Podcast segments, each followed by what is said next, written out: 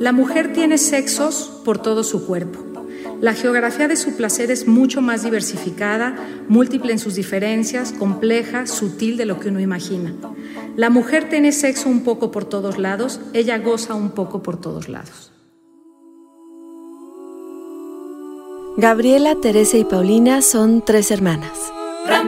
Las tres tienen alas, alas diferentes, alas hermosas.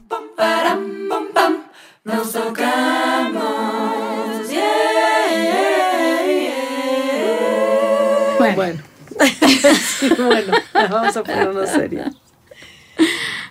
Estás escuchando, nos tocamos con las manitas. Somos tres hermanas. ligeramente diferentes que queremos hablar. Del placer femenino. Llevamos varios episodios hablando del clítoris porque es un tema que nos podría llevar no varios episodios, varias vidas. Y de- la vez pasada estuvimos hablando de la intervención Patética. de San Sigmund Freud. El daño, el daño Sí. que hizo Freud. El daño. Entonces, aquí es donde yo quiero nada más poner en la mesa la paradoja de puso el tema en la mesa y luego la, la, cagó. cagó. Ah, bien. Las dos. Totalmente. Profundamente, sí. Y yo mientras más reviso los textos psicoanalíticos, más digo, Dios, sas, ¿qué es esto? Qué preocupación, con razón estamos diciendo que la cagó. Entonces ya hablamos de eso, pero también hoy queremos girar hacia como si hay luz al final del túnel y es quienes empezaron a cuestionar estas voces, esta voz dominante que además el sistema se apropió, porque claro, era la voz que venía de un hombre blanco, empoderado, y que podía hablar de una sexualidad, a ver, díganmelo bien, cis, hetero, Normativa. normativa y patriarcal.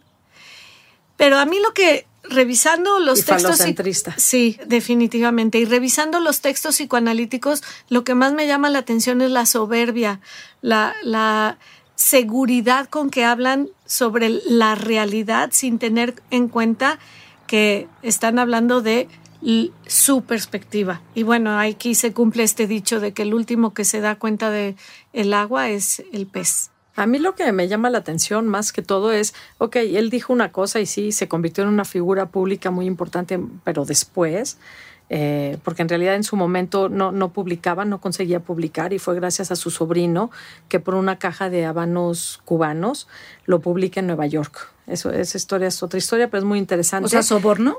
No, no, no. el so- eh, o sea, él le dijo, tráeme una, o sea, yo consigo que te publiquemos tus obras a cambio de una caja de habanos cubanos. Wow. Y así es como empezó. Y Por está- eso, eso es muy fálico también, ¿eh? es en y serio. no me acuerdo ahorita el nombre del sobrino, pero el sobrino es considerado como el padre, digamos, No, de la mercadotecnia Exacto. en los años 1920 y Exacto. tantos. De hecho, hay un documental en, en YouTube súper interesante Es de este señor publicista aplicando todos los conocimientos de Freud. Pero bueno, ese es, apasionante, es otro tema. No, no me parece otro tema, porque a mí me parece que justamente lo que es increíble es que Freud dice eso, publican sus obras y el impacto que tiene de que a partir de entonces hasta ahorita muchas mujeres siguen pensando que son frígidas porque el orgasmo vaginal no lo consiguen, es lo que es devastador. Eso A es ver, lo que a mí, o sea, cómo, cómo una idea se vuelve tan famosa y tan mundialmente jodida. Porque Estoy ya estaba ahí. Sí. Y nada más la verbalizó, la concretó, la puntualizó, la aterrizó. Antes de que pasemos a, a las voces de las mujeres que se oponen a Freud, que tienen la fuerza, la valentía y la coherencia de oponerse a Freud, antes de eso me gustaría retomar esta figura que eh, vimos en el episodio pasado, que es María Bonaparte, este, eh, esta mujer fascinante que se eh, sometió ella misma a tres cirugías para reposicionar su clítoris para lograr el tan famoso freudiano, vamos a llamarle, orgasmo vaginal. Y que publicaba bajo el seudónimo A.E. Narjani. Narjani, exactamente. Pero solo ese estudio, lo demás que publicaba sí lo publicó bajo Con su, su nombre. nombre. Hoy les quiero enseñar una escultura de un escultor que creo que eh, las tres conocemos. A mí en lo particular me gusta mucho el escultor, Constantin Brancusi, que es una escultura que se llama Princesa X y que está inspirada en eh, la princesa María Bonaparte. Es una escultura de 1915. ¿Qué ven? Ahí ya veo, ven, ven que yo les hablaba de las alitas de mi Lulú. ¿Qué ven? Alitas, alitas. Pero a ver, Eh, déjame preguntar, ¿estamos bien? ¿Son dos distintas o es nada más la perspectiva? Son dos distintas. Según yo es nada más la perspectiva. ¿De Pero no importa, Yo ahorita las van a ver. No, sí, porque está más inclinada la de acá. Porque una tiene una cabeza más larga y la otra tiene una cabeza más corta. Ah, ya, vi- ya viste la Una cabeza. circunferencia, o sea, es un material como metálico, súper brillante, súper lisito, que claro que invita a quererlo tocar. Y tiene una circunferencia, una pelotita hasta arriba que se conecta con una... O sea, parece un pene. O un clítoris. O un clítoris. No, parece un pene. No, yo, yo, a mí no me convence del todo que sea un pene. Bueno, una parece, una tiene alas y la otra, para mí, tiene eh, como la forma de los testículos. Una cabeza es mucho más alargada y elongada y la otra parece un capuchón de un pene que tuvo circuncisión. Eh, en la parte baja, en una de las esculturas, yo lo que veo es que son dos, parecen testículos, como si fueran dos pelotas que cuelgan. Eh, puedo especificar que son alas porque pues he visto las alas de las mujeres en la vulva cuando que son las, las que le suelen quitar cuando quieren su, su vulva tipo Barbie. Ah, ya, acabo Pero de entender las- las... alas de tu Lulú. No, pero no, no, eso mi Lulu se va a infartar cuando Ah, no, este ni modo. episodio, ni modo. Bueno, el caso es que la parte baja, en lugar de ser dos testículos, es, me, me da la impresión de que son dos partes que son como más eh, delgadas y que salen y que parecen alas, no pesan, o sea, podrían volar, los testículos pesan. Sí, yo veo este principio de Nagoski de que todos tenemos las mismas partes acomodadas diferentes, porque tiene una parte, o sea, claro que puedo ver un clítoris, claro que también puedo ver un pene. Bueno, en su momento la retiraron de la exposición porque todo el mundo veía allí un pene. Definitivamente. Y Brancusi salió a defender, obviamente, su escultura y dijo que evocaba el deseo femenino y la vanidad de la princesa, es decir, de María Bonaparte. Entonces se generó todo un escándalo y tuvo que publicar sus bocetos. Y él lo que explicaba es que era tan vanidosa María Bonaparte que tenía un espejito pegado en la mesa eh, y que todo el tiempo reclinaba la cabeza para mirarse en su propio espejo. Entonces, Es como la- les invito a ver esa las inclinación que vemos, esa curvatura, es ella mirándose. Exactamente. Entonces, busquen la imagen, se llama Princesa X Ah, de. Brancusi. Y para mí lo interesante Se es está que. viendo el coño, se está, tiene las piernas abiertas, está increíble. Cae, la- cae todo el cabello, se está agachando a ver su, su vulva y la parte de abajo que pues antes era como un testículo parece como un espejo que está reflejando el es, coño. esa es toda tu Y ves- interpretación, porque yo nada más veo esa inclinación de Pero ella para mirarse. abajo, donde sí era como el- lo que debería sido hace ratito que yo describía como los testículos, parece que son dos piernas abiertas y ahí ves el bush, ahí la junglita toda madre. O unos, o unos, unos, unos bustos, unas chichis. Ajá. Ah, no, yo no veo chichis. O sea, el yo, veo, arte- yo veo el coño, la vulva, la, la greña y El todo. arte empieza cuando el rostro de una mujer se conviene se convierte en el glande del hombre y las chichis en los testículos, ¿se fijan? Exacto. Y es una mujer mirándose a sí misma, ¿no? Que es como todas estas, o sea, todas estas mujeres grandiosas que después se interpusieron a todo lo que dijo Freud, que seguramente lo hicieron primero desde un lugar de intuición, desde un lugar de, de yo me miro y yo me siento y esto que estoy leyendo no empata con lo que tú estás diciendo, ni estoy carente, yo puedo sentir otras cosas. Y es, es la perspectiva, ¿no? Es la perspectiva femenina cuando la mujer empieza a pensar en ella, por ella, eh, y empieza a relacionar su vida con su pensamiento. Eh, eh, tiene una frase Malabú que es interesante que dice, no solo hay que preocuparnos cómo se construye la cabeza, sino también cómo la perdemos. ¿No? En este sentido de neurología y sexualidad, pero desde el punto de vista y desde la perspectiva de la mujer, de qué sentimos las mujeres, qué vivimos las mujeres. Pero sí, se da, sí dan ganas de, de frotarlas a todas, ¿no? Bueno, esta es Princesa Wow. X de Brancusi. Están increíbles.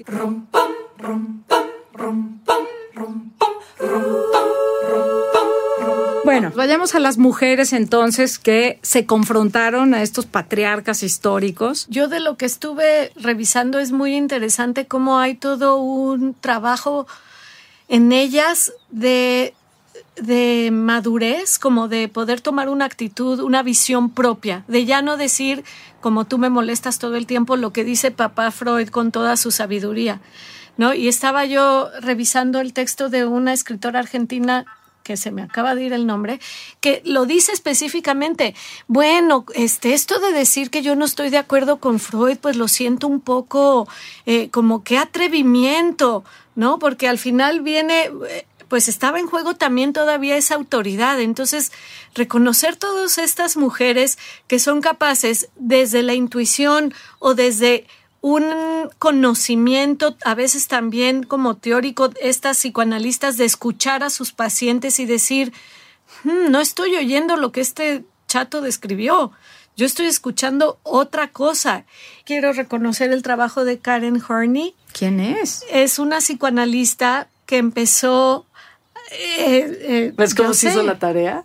Eh, eh, que empezó a cuestionar esto de la envidia del pene fue la primera. A mí me encantó leer como el progreso de su trabajo porque, claro, empieza muy alineada con Freud, porque Freud tenía esta cosa muy contradictoria entre ofrecer mucha libertad, en teoría, pero luego no me vayas a rebatir y ahí están los grandes discípulos con los que se peleó para siempre porque los discípulos empezaron a decir cosas distintas. Pero Karen Horney lo que dice es que la envidia del pene en realidad es una metáfora es la primera mujer psicoanalista que dice no envidiamos el pene, lo que envidiamos es el poder que el hombre tiene en nuestra sociedad. Y Simón ah, de Beauvoir va a retomar esa idea, obviamente. Yo cuando leí lo de la envidia del pene hace poquito, porque lo he escuchado miles de veces, pero ahora pensando en este podcast, lo que pensé fue envidia al pene, esa se la inventaron porque envidia tenían ellos, déjate tú del clítoris multiorgásmico, que bueno, ya bastante envidia les debe de dar,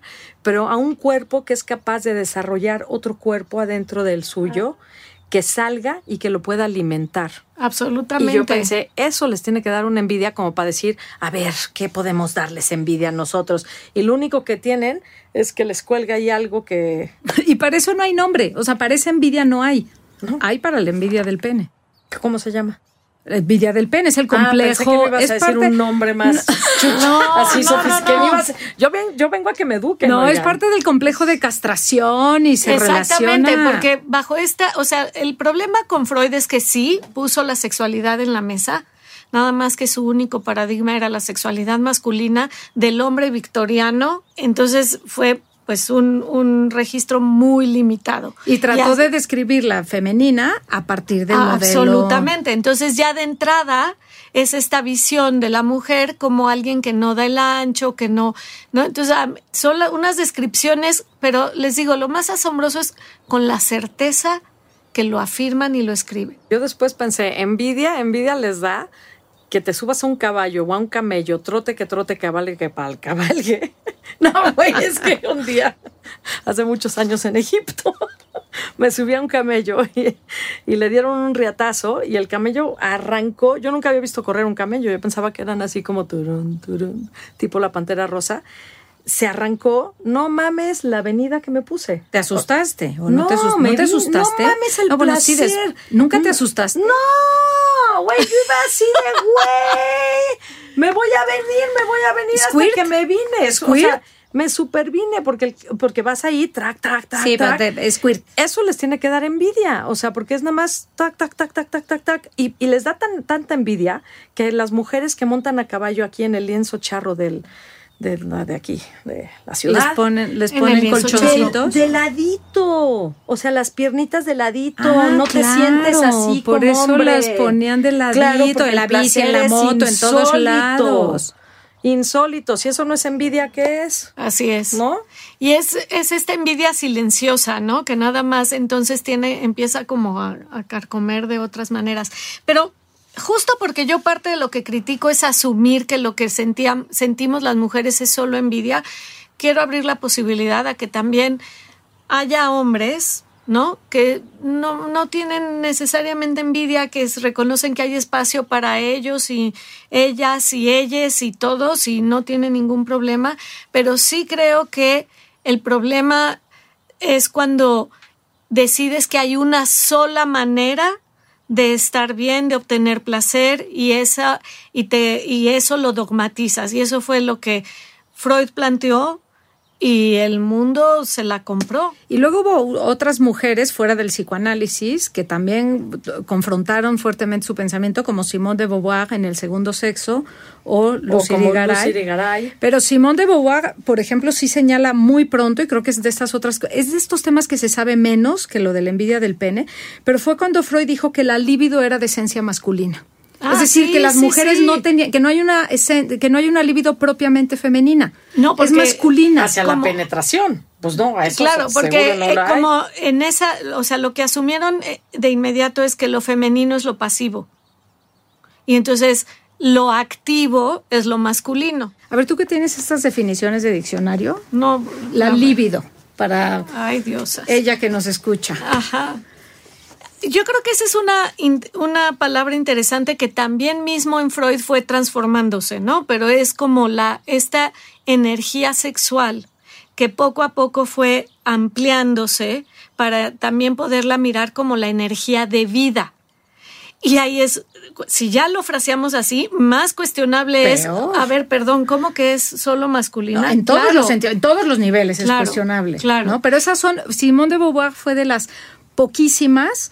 Y, la otra cosa que yo quiero recordar un poco son estos entornos hostiles de las mujeres en su época, porque eh, eh, Simone de Beauvoir, que como todo el mundo sabe, fue, tuvo una relación abierta eh, con Jean-Paul Sartre, que es el filósofo y escritor francés, y hay una historia que cuentan las malas lenguas, que es eh, cuando los dos presentaron el examen nacional para convertirse en profesores eh, de la educación pública, Sartre había reprobado el examen un año antes y se siente estudiar con Simón de Beauvoir y otros dos chavitos. Ellos tienen, Sartre tiene 25 años y ella tiene 21 años, eh, y ese año lo aprueban. Y el primer lugar nacional fue para Sartre y el segundo para de Beauvoir. Y las malas lenguas dicen que el primer lugar lo ganó de Beauvoir y todo el mundo dijo, no puede ser que sea una mujer. Y entonces la pusieron en segundo lugar y pusieron en primer lugar a Sartre. No, pues es como a Luce Irigaray, que es esta lingüista, filósofa, psicoanalista, feminista francesa de origen belga, que además tiene 92 años y está vivita y Ah, viva. Está clitoreando. No sabía que todavía, seguía sigue viva. vivita y clitoreando.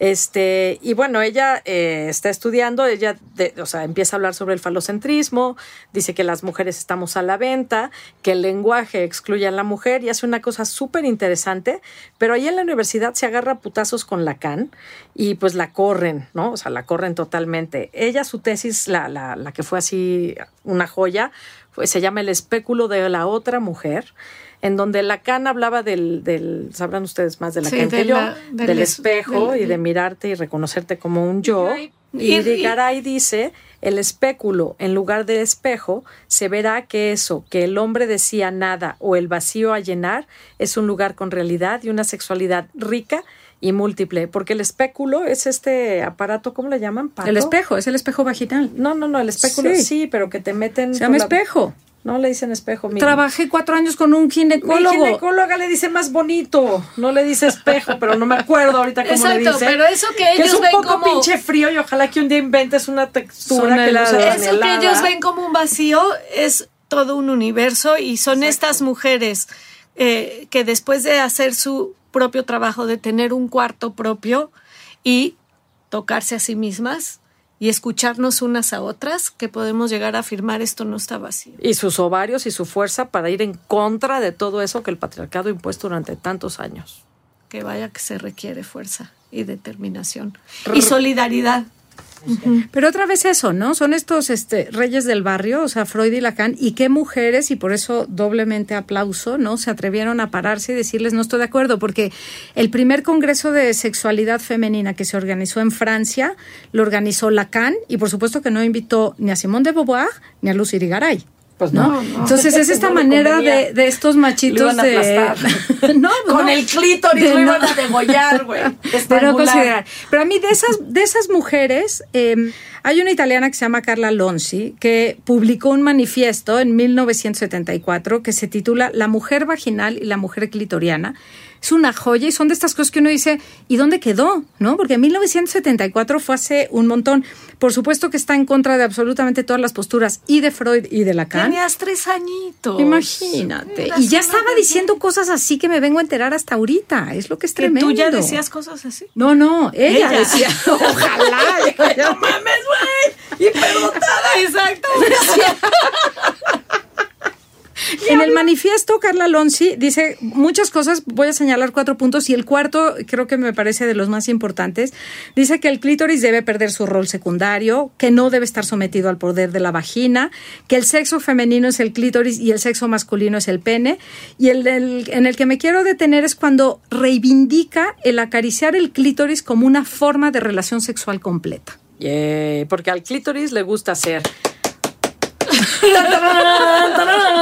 fanfarrias. Ya, aprendieron a hacer efectos especiales. Al clítoris le gusta ser acariciado, succionado, besado, jalado, apretado, toqueteado estilo telegrama. Y además si aprietas la pelvis, uy, uy, uy, presionando el hueso púbico por afuera con el puño, ah, le gusta ser rosado, chupado y no sé si... ya repetiste el chupado Y.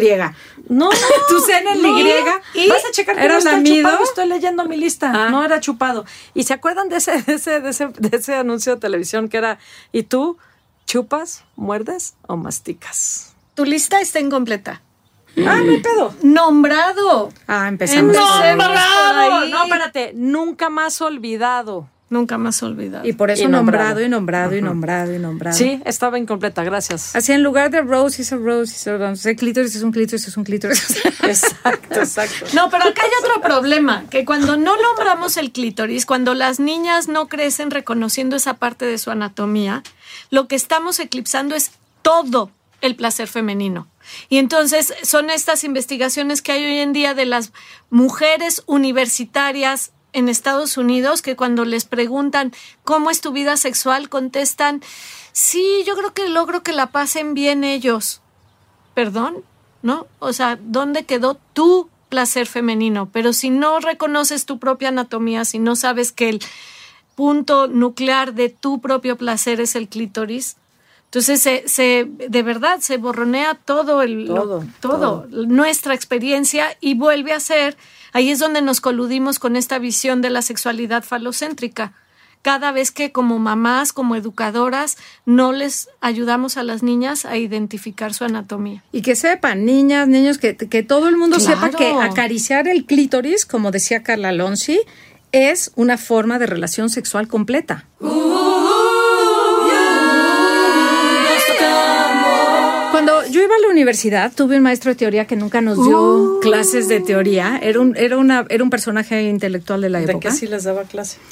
en una de esas nos hablaba de la vida sexual de su generación, que era la generación de Juan García Ponce y escritores así mexicanos. Entonces, en una de sus clases, los ignorantes que te escuchamos, son escritores de, una cierta época, han de haber sido de los es que la voy a cagar, seguro. Pues, porque nos hablaba de la vida sexual. No, porque no nos hablaba de la, de la obra de estos no, pero tipos. ¿De qué época estás nos hablaba. ¿Los sesentas? Ha de haber sido en los sesentas, pero aquí lo importante es que era un profesor de teoría que nunca nos enseñó nada de teoría, uno nunca sabe qué va a la universidad, y en una de sus clases nos habló de una película pornográfica que se llama Garganta Profunda. Es una película de los 70, de principio de los 70, y la historia es, ahorita van a entender por qué tiene que ver con nuestro tema de hoy, que todavía es entre clítoris y vagina, entre los dos orgasmos, pero la historia es de una mujer que no tiene orgasmos y platicando con una de sus amigas, eh, la manda al doctor, el doctor obviamente encuentra cuál es el problema, y descubre hombre. hombre eh, con un falo enorme con un pene enorme y descubre que una tiene soberbia similar. descubre que tiene el clítoris en la garganta. Y entonces, pues la cura, la cura como a base de felaciones impresionantes. Y toda la película es sobre eso. Y entonces logra el orgasmo, obviamente, y el final es irrisorio es, es, o sea, sí da risa por lo absurdo, pero es una película que fue un parteaguas en el cine eh, pornográfico, porque era la primera vez que una película eh, pornográfica tenía historia. Bueno, dicen que tenía una narrativa y toda una historia y chalala, escribieron el guion en dos días, un fin de semana. Pero le, le escribieron. No, no, no, bueno, sí, exacto, le escribieron. Y lo, y lo que sucedió fue que este hombre, la hicieron en 1972, y Damiano, que era el director, él era peluquero hasta antes de ese momento. Tenía su mano un montón de mujeres que le contaban sus historias y escuchaba lo, pues, lo mal que se la pasaban en la cama con los demás. Empieza a hacer cine porno. Eh, él se describe cuando era peluquero como un sacerdote, digo, sin ofender a los sacerdotes, pero dice que es como algo parecido, ¿no? Escuchando todas las confesiones. Y entonces decide hacer esta película porque se acerca el esposo de la actriz en ese momento y le dice, oye, mi mujer es capaz de hacer la felación más increíble que jamás has visto en tu vida. Y él como que no le cree mucho. Es un pimp. Es un super pimp. pero en esa época era justo, empezaba todo lo de la pornografía y en Nueva York había una calle que se llamaba Dus, en donde ocurrían todas estas cosas, las prostitutas.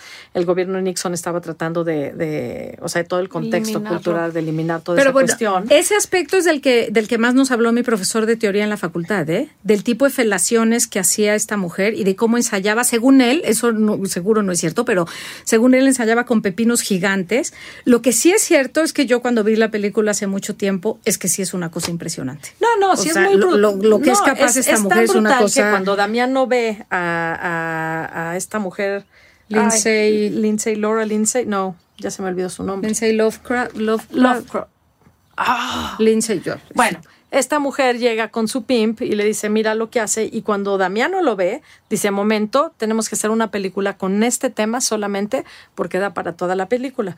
Y se le ocurre esta cuestión de, ya sé, vamos a decir que tiene el clítoris en la garganta, lo cual a mí me parece así como loquísimo, porque la película lo que logra es que gente, o sea, toda la clase media de mujeres empieza a ir a ver por primera vez en la historia cine pornográfico para ver unas putas felaciones. O sea, es como no nada más alejado del placer femenino. Y nada más alejado de todo lo que se estaba tratando de lograr. Entonces tiene esa como doble, doble filo de lo que, de lo que logra y no logra, porque sí logra efectivamente. Bueno, para mí es muy traumatizante porque cuando estaba viendo el documental este de Inside, Garganta Profunda, lo que acaba sucediendo es que se vuelve, bueno, Nixon la trata de vetar, eh, entonces obviamente la publicidad, se escribe un artículo en el New York Times eh, que se llama Chic Porn, y entonces Jackie Kennedy va a ver la película y hay fotos de ella saliendo del teatro y entonces empiezan a ir 1.700 personas al día a ver la película. La película no es mala, es nefasta y lo que le sigue, pero, eh, bueno, mucha gente de Hollywood en ese momento empieza a hacer cine pornográfico y después se vuelven famosos directores de Hollywood. Entonces eso también es otro vertiente. Pero tiene como todos estos matices muy extraños en donde además eh, la actriz acaba, bueno, con una vida terrible y, y devastada. La película se vuelve famosísima y a mí esto me trauma mucho porque cuando la vetan, la mafia eh, el crimen organizado empieza a tomar control de toda la cuestión y entonces toma el control de la película y dos años después sigue siendo entre las diez más vistas en todo Estados Unidos. Y a mí el juicio, hubo dos juicios y es la parte que me parece interesante porque ahí regresan a las viejísimas ideas de tu papá Freud del orgasmo vaginal y el orgasmo clitoriano. En los juicios, los que defendían la película decían que trataba sobre el placer femenino, es evidente que no trata sobre el placer femenino eh, o de una manera tan, pero tan rebuscada que por supuesto que no hay manera de verle el lado positivo. No trata del placer Pero los que acusaban, eh, el fiscal, ¿no? Eh, decía que el problema es que enfatizaban en el tipo de orgasmo equivocado, es decir, el clitoriano, ¿no? Entonces aquí seguimos con Papa Freud y la preocupación del, del fiscal es que las mujeres iban a pensar que eso era normal, es decir, el orgasmo clitoriano, ¿no? Y que era sano tenerlos eh, y que iban a pensar que con eso era suficiente. Pero el juez nunca había escuchado lo que era un orgasmo clitoriano. Ni los abogados. No lo sabía, ni los abogados. No. Entonces también podemos observar que parte del problema en esta situación es que la educación sexual era nefasta, ¿no? O sea, no, no se sabía eh, nada. Es.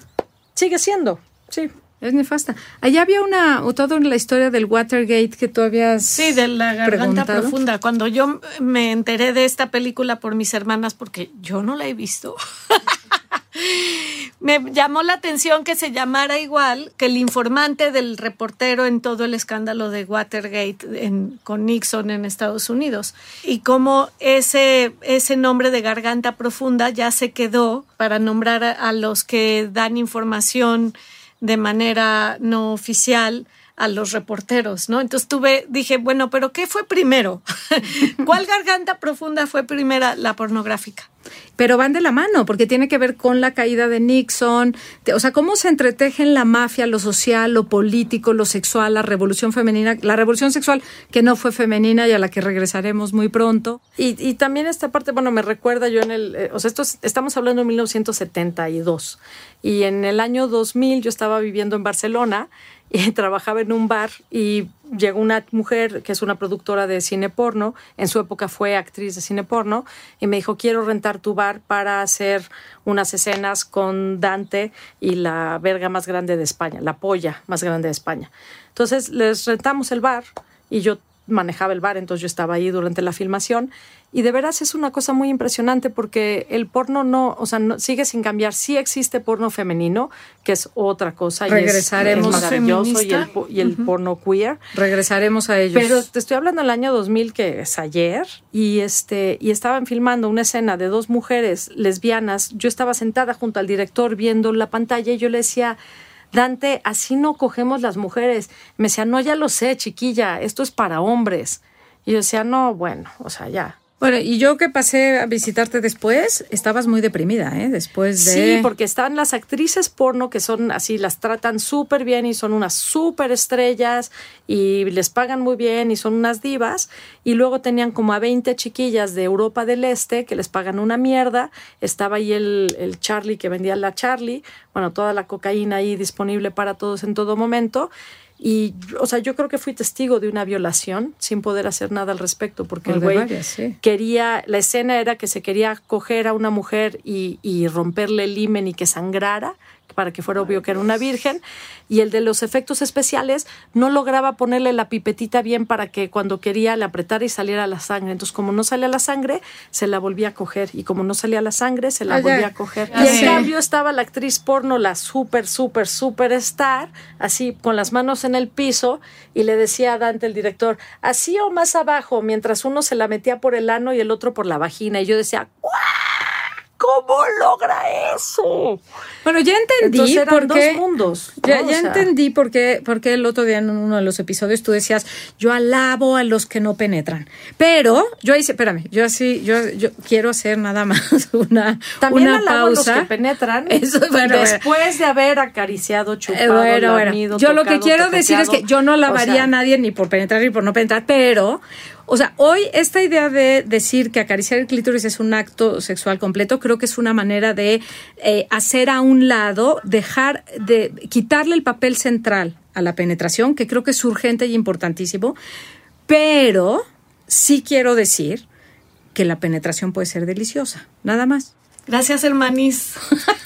Pues Recuerden, aquí seguimos. el clítoris no se gobierna. No se gobierna. No se desnombra nunca más. Si quieren más información y ver las imágenes que les platicamos y aprender más, síganos en www.nostocamos.com. Y en Instagram, en nos tocamos, guion bajo. No, nos, guion bajo, tocamos. Rayita, era rayita, porque te habías dicho rayita. Oh, rayita. Rayita baja. Gracias por escucharnos. Nos vemos en el siguiente episodio. Nos escuchamos.